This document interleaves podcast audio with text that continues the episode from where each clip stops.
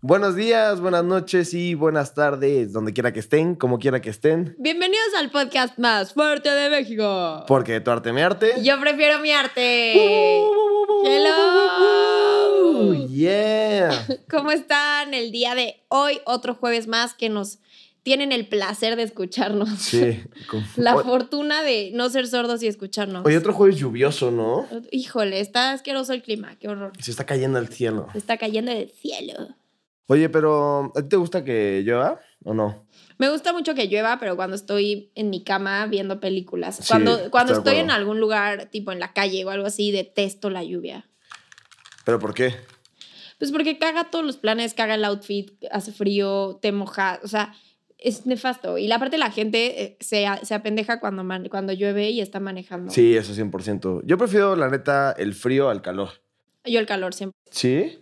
O sea, yo quiero vivir en la playa un rato. Pero ¿a poco no es cabrón en la noche eh, voltear la almohada del lado frío Y que o esté estirar el frío. piecito y, que llegue buscar al al lado frío? sí, Uf, es sí, cabrón. cañón. Es de los pocos placeres de la vida, Ujú, ¿no? ujú. Eso y los nuggets de McDonald's con salsa agridulce. Ey, vamos a pedir hoy Mm, McDonald's, por sí, vamos favor. a pedir en McDonald's.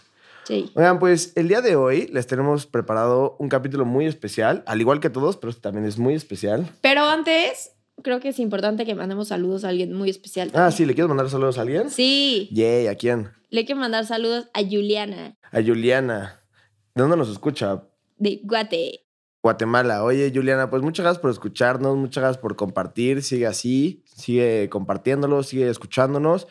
Y si te late como algún artista en especial o así, pues avísanos y a ver si te preparamos algo también especial para ti, ¿a poco no? Sí, aparte arriba Guate, Guate es muy cabrón y aparte Juliana canta, no sabes lo padre, ¿Ah, sí? canta increíble, entonces debería venir a México aquí a cantarnos. Ah, bueno. Oye, Alguna Juliana, vez. pues cuando vengas a México, estás invitadísima a vernos grabar. Exacto. Avísanos nada más con tiempo para sacarte un código QR y ya que, para que puedas pasar.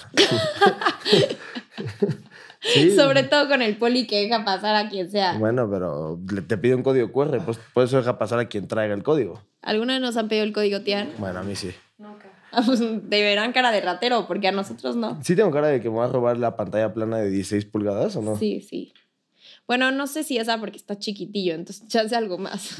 Así como una licuadora. ¿Estoy chiquita la pantalla o estoy chiquito yo? Tú. Ah, Bueno, pero hoy vamos a hablar de un tema muy especial, muy padre y eh, la verdad es que es mi museo favorito. ¿ah sí? ¿Es tu museo Ujú. favorito? ¿En Sí, serio? sí, wow, sí. no sabía eso. Sí, bueno, es de mis favoritos porque tiene mi cuadro favorito. Mis dos cuadros favoritos están ahí. Ok.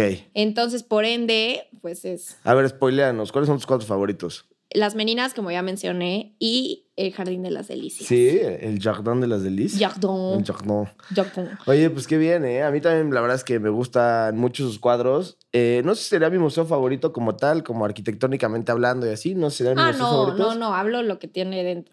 Porque, o sea, Sí, está lleno de sorpresas, ¿no? pero también otro de mis museos favoritos, obviamente, sin duda el de Dalí, el de Dalí. sí, el de Figueres. Sí, ese está muy, muy cool. Muy, ¿Y tu cuadro favorito de Dalí es? el juego lúgubre. Ok, qué bien. Oye, pues, a ver, ¿por qué no les empezamos a decir a nuestro amado público, a los miados, a los, Amado. a los miarte? A mí me gusta decir los miarte, la Es verdad. que yo quiero decirle los miados, pero me dijeron que sí está muy fuerte. Está muy despectivo, muy ¿no? despectivo y entonces pues que los miartes, Los miarte. Sí. los miarte. Sí, suena lindo, ¿no? Sí, Creo que, digo, el otro día que hicimos una votación a Instagram, ganó los miarte. Los, Sí, ¿no? los miarte. Sí, a mí me gusta. Bueno, los sentimos miados. Bueno, a partir de ustedes son los miarte.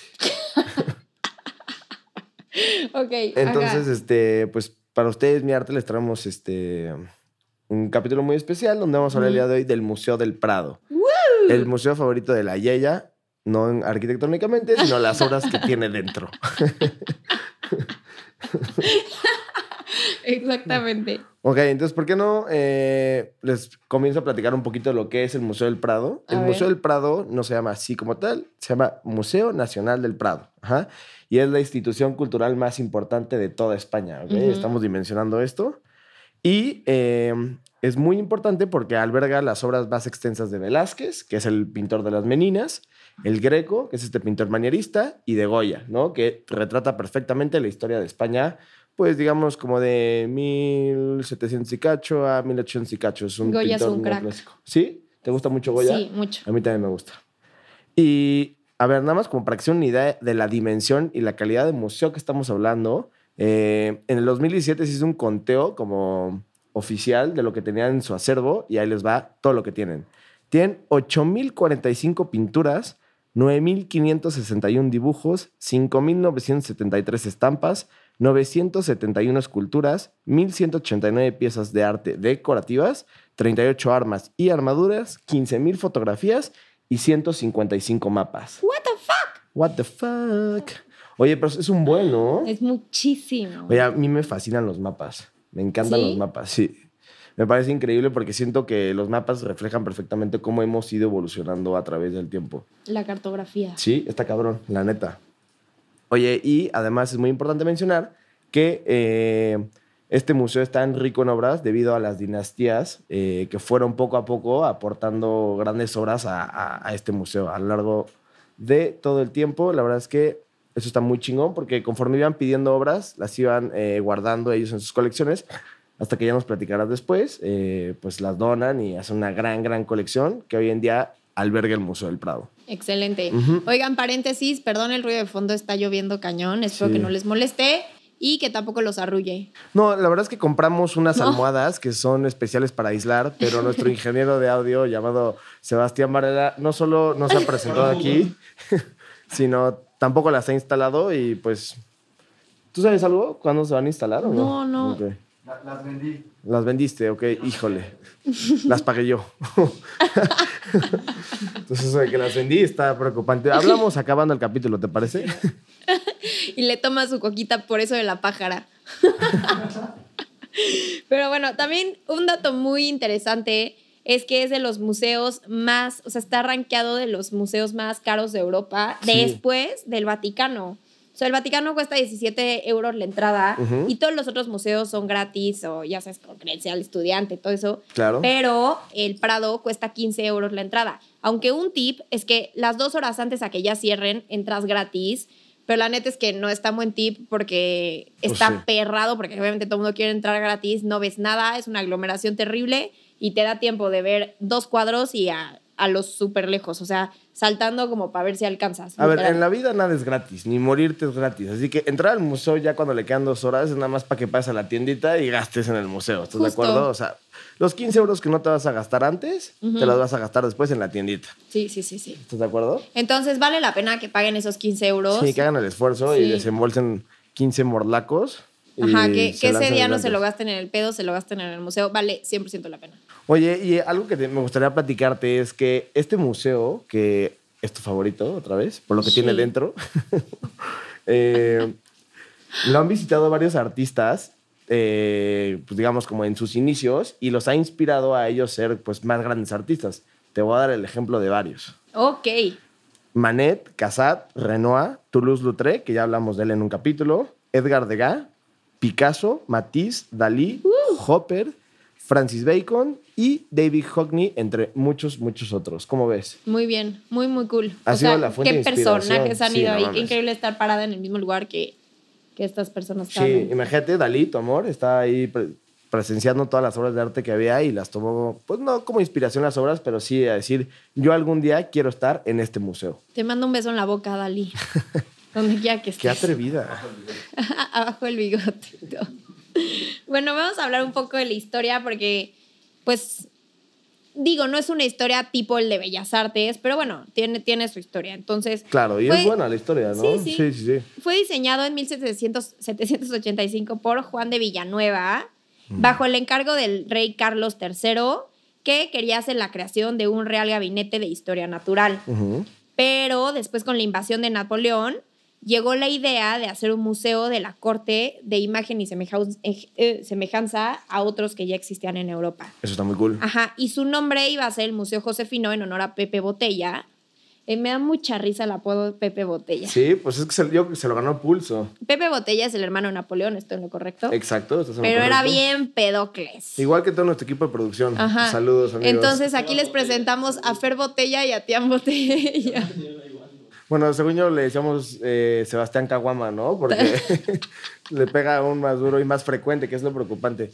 El otro día iba pasando por una calle que se llama Avenida de las Fuentes y hay un Ajá. Oxxo acabando y de la nada había un borrachín ahí y me encuentro a Sebastián con una caguama afuera del Oxxo y yo de que, híjole.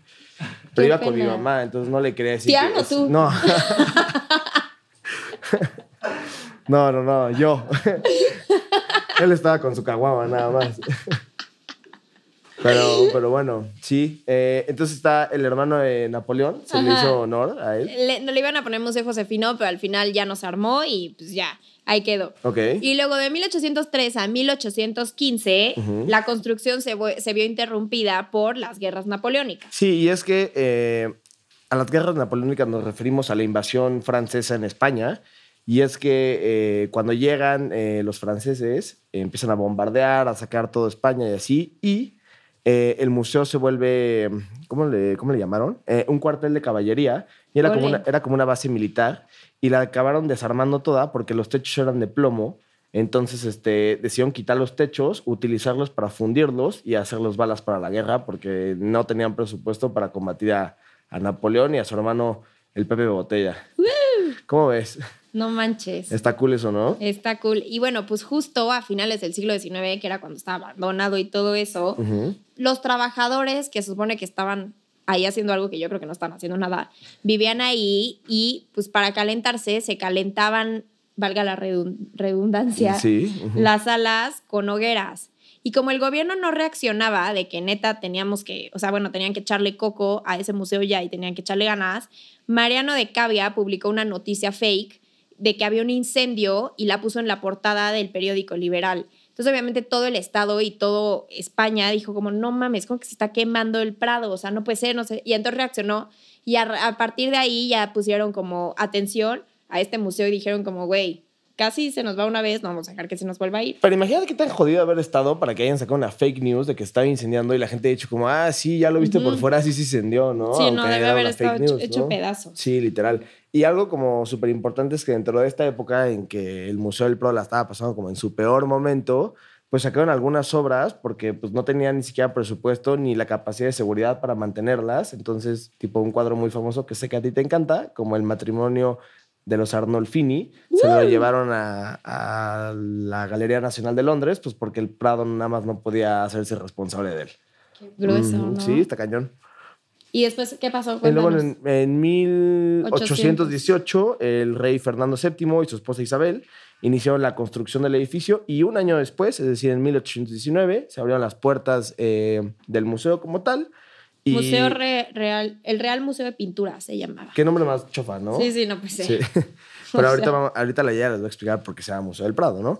Y nada más salieron únicamente con 311 pinturas, que según yo son bastantes, pero bueno, únicamente porque, pues como ya les dije, tienen demasiadas y demasiadas obras ahí. Que aparte las, las pinturas, las primeras pinturas que tuvieron fueron las de Tiziano. Ujú. Entonces, pues obviamente es de las colecciones más importantes que tiene el museo. Tiziano el pintor, no Tiziano Ferro. De tardes. Negras. que por cierto dice que todas las mujeres somos bigotonas. ¿Qué tal? Que las mexicanas son feas y Ajá, las, bigotonas. bi- las bi- mexicanas. Nos estará, estará muy bueno ese güey también, sí, ¿no? sí, sí, qué huevos, pinche Tiziano. Pero bueno, luego en 1868, tras el destronamiento de Isabel II, el museo pasó a ser propiedad de, de la nación, o sea, pasó a ser un bien de la nación. Y pues ya eso fue ya muy importante para lo que hoy es el Museo del Prado. Y la segunda cosa tan importante para el Museo del Prado fue la disolución del Museo Trinidad en 1872, porque este museo tenía muchas piezas de, mm, de instituciones religiosas de hace 800 mil años. Ujú. Entonces, en cuanto cierra este museo, pues todas esas piezas pasan a ser propiedad del Museo del Prado. Entonces, Museo del Prado fue un chichín. Sí, no, le creció la, Ajá. el acervo de una manera impresionante. Justo. Y ya luego en 1920 se le puso el nombre a Museo del Prado, que era, también es porque está en Boulevard Paseo del Prado, pero porque el Prado era un Prado, en verdad. Sí. O sea, era el Prado de los Jerónimos y era un terreno ahí muy famoso en los Jerónimos. Y pues ya, tuvo ese nombre que estuvo mucho mejor que los que tenían antes, que era el que habíamos dicho, Museo Real de Pinturas o Museo Re- eh, Nacional de Pintura y Sí, Escultura, que súper están básico, sí. fatal. Y eh, como todo buen museo y como todo gran museo, ha tenido ciertos robos a través de su historia y es, eh, lo que nos encanta a nosotros, ¿no? De Ujú. hecho, en 1897, que es decir, eh, un poco después, no, más bien bastante después, como 80 años después de que se inaugurara, eh, se robaron un boceto de un artista muy famoso llamado Murillo. El nombre de la pieza se llama Santana enseñando a la Virgen a leer, ¿no? Y pues se lo robaron y fue como noticia en todo el mundo, pues porque habían asaltado el museo, ¿no? Pero pues bueno, en 1897, ¿qué seguridad puedes tener? O sea, es, es como en México eso que ponen la barda y le ponen los picos de botella rotos Ajá, arriba, ya ajá. sabes, ¿no? como que no te vayas a saltar, hermano. Sí, no.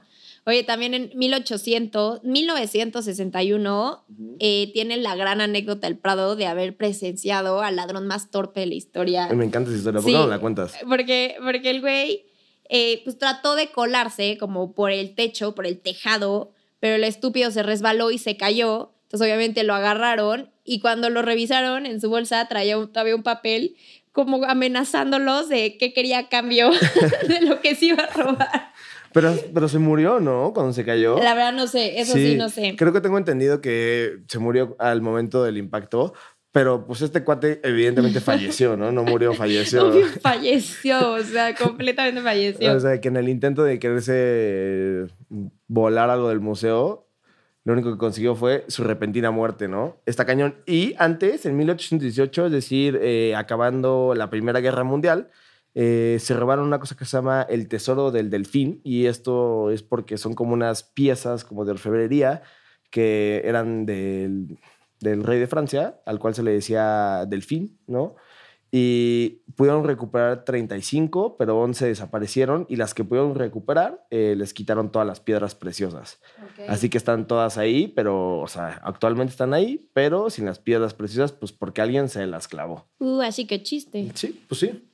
Oye, el 19 de septiembre también de 1936, a mí esto me encantó porque la verdad no tenía idea y me pareció súper interesante. Ujú. Manuel Azaña, que era el presidente de gobierno de la República, nombró director del Museo del Prado a Pablo Picasso. A Pablo Picasso. Al pintor Pablo Picasso. Al mismísimo y famoso Pablo Picasso. Ajá, y le dieron todo un nombramiento y así, y aún así este güey nunca tomó el cargo, pero de hecho él bromeaba de que sea como, güey, pues yo sigo, si- yo sigo en el cargo y a mí nadie me ha relevado, nadie me ha hecho nada. Justo. Eh, eh, o sea, yo sigo siendo el director y él hacía muchas bromas de, de eso. Pero aunque no tomó el cargo, la verdad es que hizo cosas buenas porque eh, pues sacó del museo cuadros como de Velázquez, de Goya y del Greco para guardarlas de los ataques de la guerra mm, Civil. Ujú. Cuando Franco empezó a bombardear, justo Ajá. Picasso, eh, que tenía, como tú bien dices, un puesto más simbólico que, Justo. que verdadero, eh, pues logró sacar varias piezas y mandarlas a distintos lugares para protegerlas. Y lo chistoso de esta historia es que nunca lo pudieron destituir de su cargo porque realmente, como bien decimos, era simbólico y no era algo como oficial como tal. Y Eso es- a- Ay, ¿qué? No, no, no, sí. di- sigue. Que aparte, pues para lo narcisista que era Picasso, que digo, a mí no me cae tan bien, pero bueno, ya hablaremos de él. ¿Y te gustan sus obras o no? Digo, Mm. solo para saber. Algunas. Algunas, ok.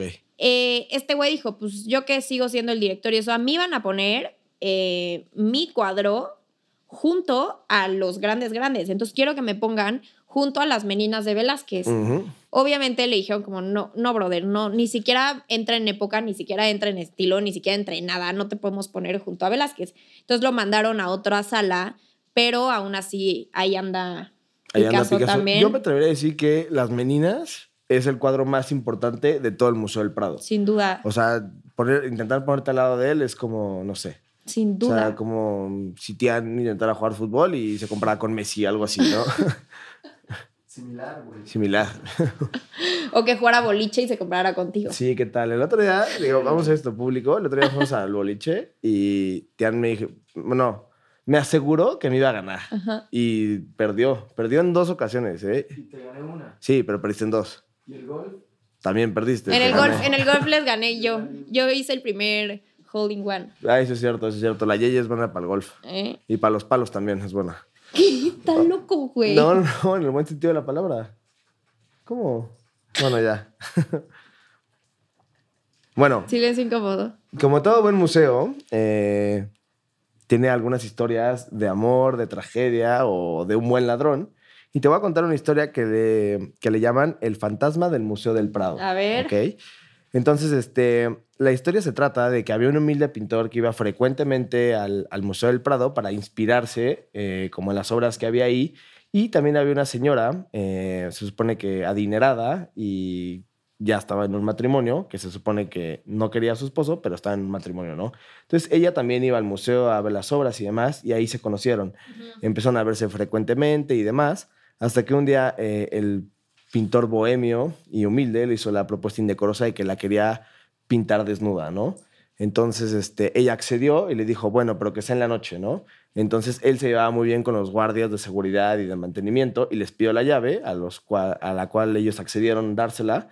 Entonces ya, quedaron de verse, pero el esposo de esta señora empezó a sospechar que iba muy seguido al Museo del, Cua- al Museo del Prado y mandó a un espía para, para, para que estuviera al pendiente de ella, digámoslo así. Entonces, después de muchas horas de, de estarla pintando, eh, se oyó un fuerte disparo y mataron al pintor bohemio por estar con la señora de dinero. Y dicen que pues hay un museo que ronda dentro del Museo del Prado. Un y que es museo que ronda un No. fantasma, ¿no? un fantasma.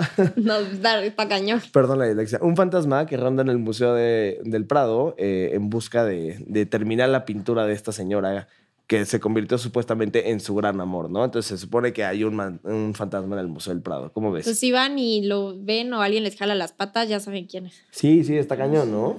Oye, hablando de mujeres en el, en el museo, algo que es muy curioso Ujú. y eh, que a mí no me late, la verdad, Ujú. es que de todas las obras que hay, o sea, 33 son hechas por pintoras, ses- y, bueno, en total 69 si incluimos eh, ya grabadoras, ilustrada, ilustradoras y todo eso, Ujú. frente a 5.000 que son hombres. Y jamás ha habido una sola directora, ni presidenta, ni nada en los 200 que lleva, 203 años de vida que 203 lleva el años. museo.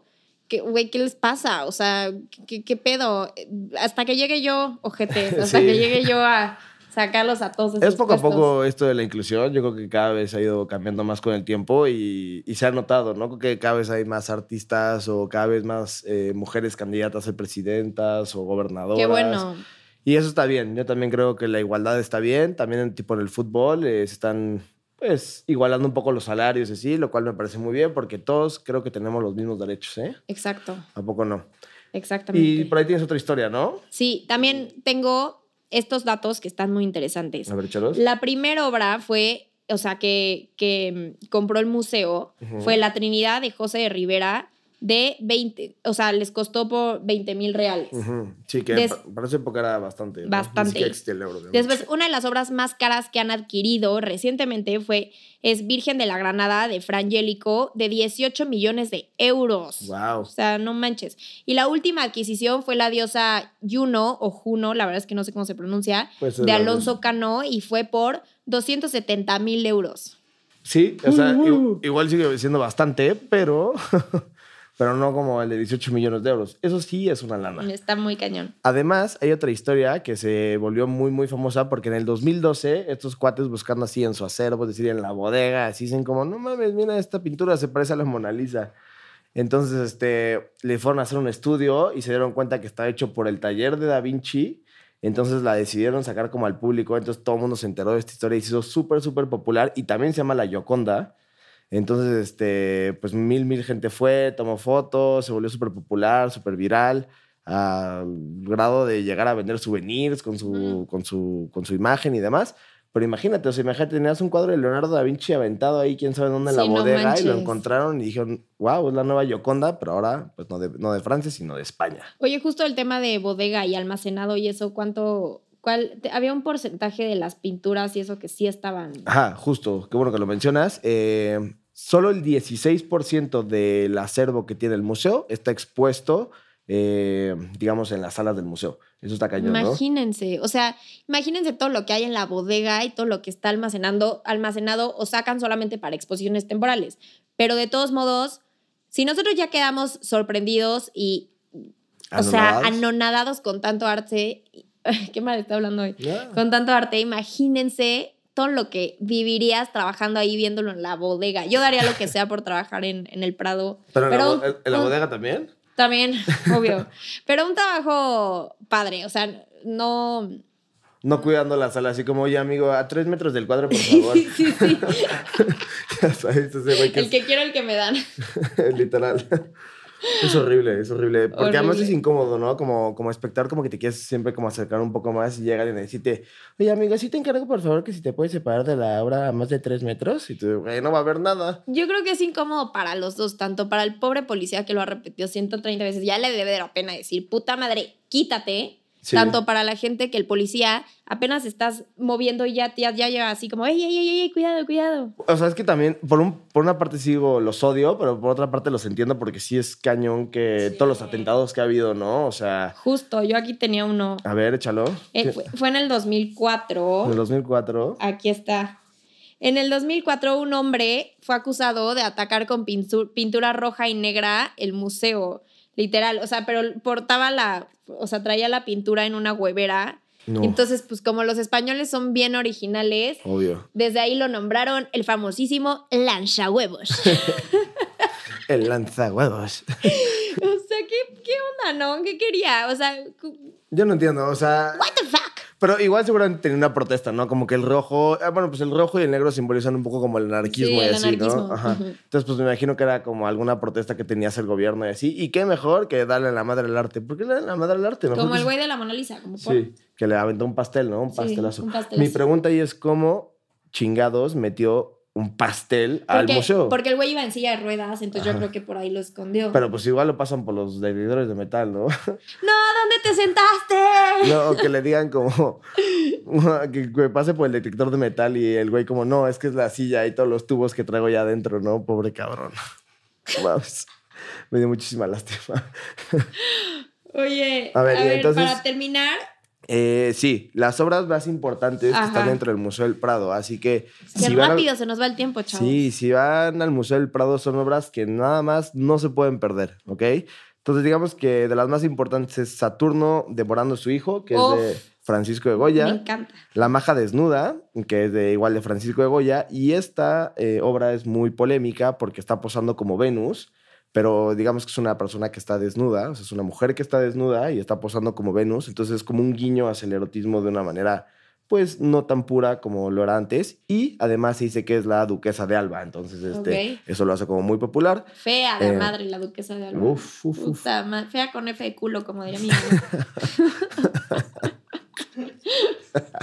Luego, las tres eh, gracias de Rubens, la crucifixión eh, de Juan de Flandes, que es muy importante porque fue un encargo de, de Isabel la Católica, que son estos reyes católicos que mandaron a Cristóbal Colón en busca de América, bla, bla, bla, bla, bla. Luego, las meninas de Diego Velázquez, que nos encanta, ya, habla, ya, ya hablaremos, de él. sí. Y le dedicaremos un capítulo completo, yo creo que solo al cuadro, ¿eh? porque Obvio, tiene solo al- solo al muchísimos cuadro. elementos de, de los cuales vamos a hablar. Eh, luego la Asunción de Fran Angélico, que fue uno de los mismos autores de los cuales compraron este Ajá. cuadro, que costó 18 millones de euros. Eh, el fusilamiento del 3 de mayo, que también es de Francisco de Goya, que narra como la batalla con, con ¿cómo se llama? Con, con los franceses. Eh, el tríptico del Jardín de las Delicias. eh, el autorretrato de Alberto Durero, que es muy famoso por los detalles que tiene, y el descendimiento de Roger van den Weyden. ¿Ok? Esas son las obras Ok. que si van al Museo del Prado no se Las- pueden perder. se las pueden perder. No hay manera. Entonces, antes de ir, échense este capítulo. Tú, que ya te vas, Tian. Anotado. Para que nos traigas un souvenir y lo podamos poner aquí atrás. Sí, exacto. Oigan, y nada más, antes de despedirnos y dejar nuestras redes sociales, creo que es muy importante mencionarles que el Museo del Prado es el catorceavo museo más visitado de todo el mundo. Está cañón. Eh, por si a alguien le interesa saber, en México el número 24 es el Sumaya, que jamás me lo hubiera imaginado. No, ni yo. Pensaría que es el de antropología. Y el 65 es el MUAC, Ok. eh, del top ey. 100 de, de México. Así que... No, perdón, del mundo, de México. no. Así que, pues bueno, eso básicamente es el Museo del Prado y lo que tienen que saber, su historia, las obras más importantes, el arquitecto. Exacto. Ya hablaremos de alguna de sus obras más importantes. De hecho, ya tenemos preparada una. Les tenemos preparado un capítulo solo de una obra, de las cuales ya mencionamos en la lista ahorita, así que espérenlo. Mm. Entonces, pues bueno, eh, muchas gracias por habernos escuchado, muchas gracias por estar con nosotros, espero que les haya gustado este capítulo, Sí. que lo hayan disfrutado, compártanlo, likeenlo, todo lo que ya saben, el trámite de siempre. Claro que sí. Acuérdense que en YouTube estamos porque tu arte a mi arte, Y en Instagram y en TikTok. de tu arte a mi arte. Perfecto. Entonces, pues bueno, los amamos, Em, Nuestros miartes. les mandamos muchos besos y de tu arte mi arte. Yo prefiero mi arte. Bye.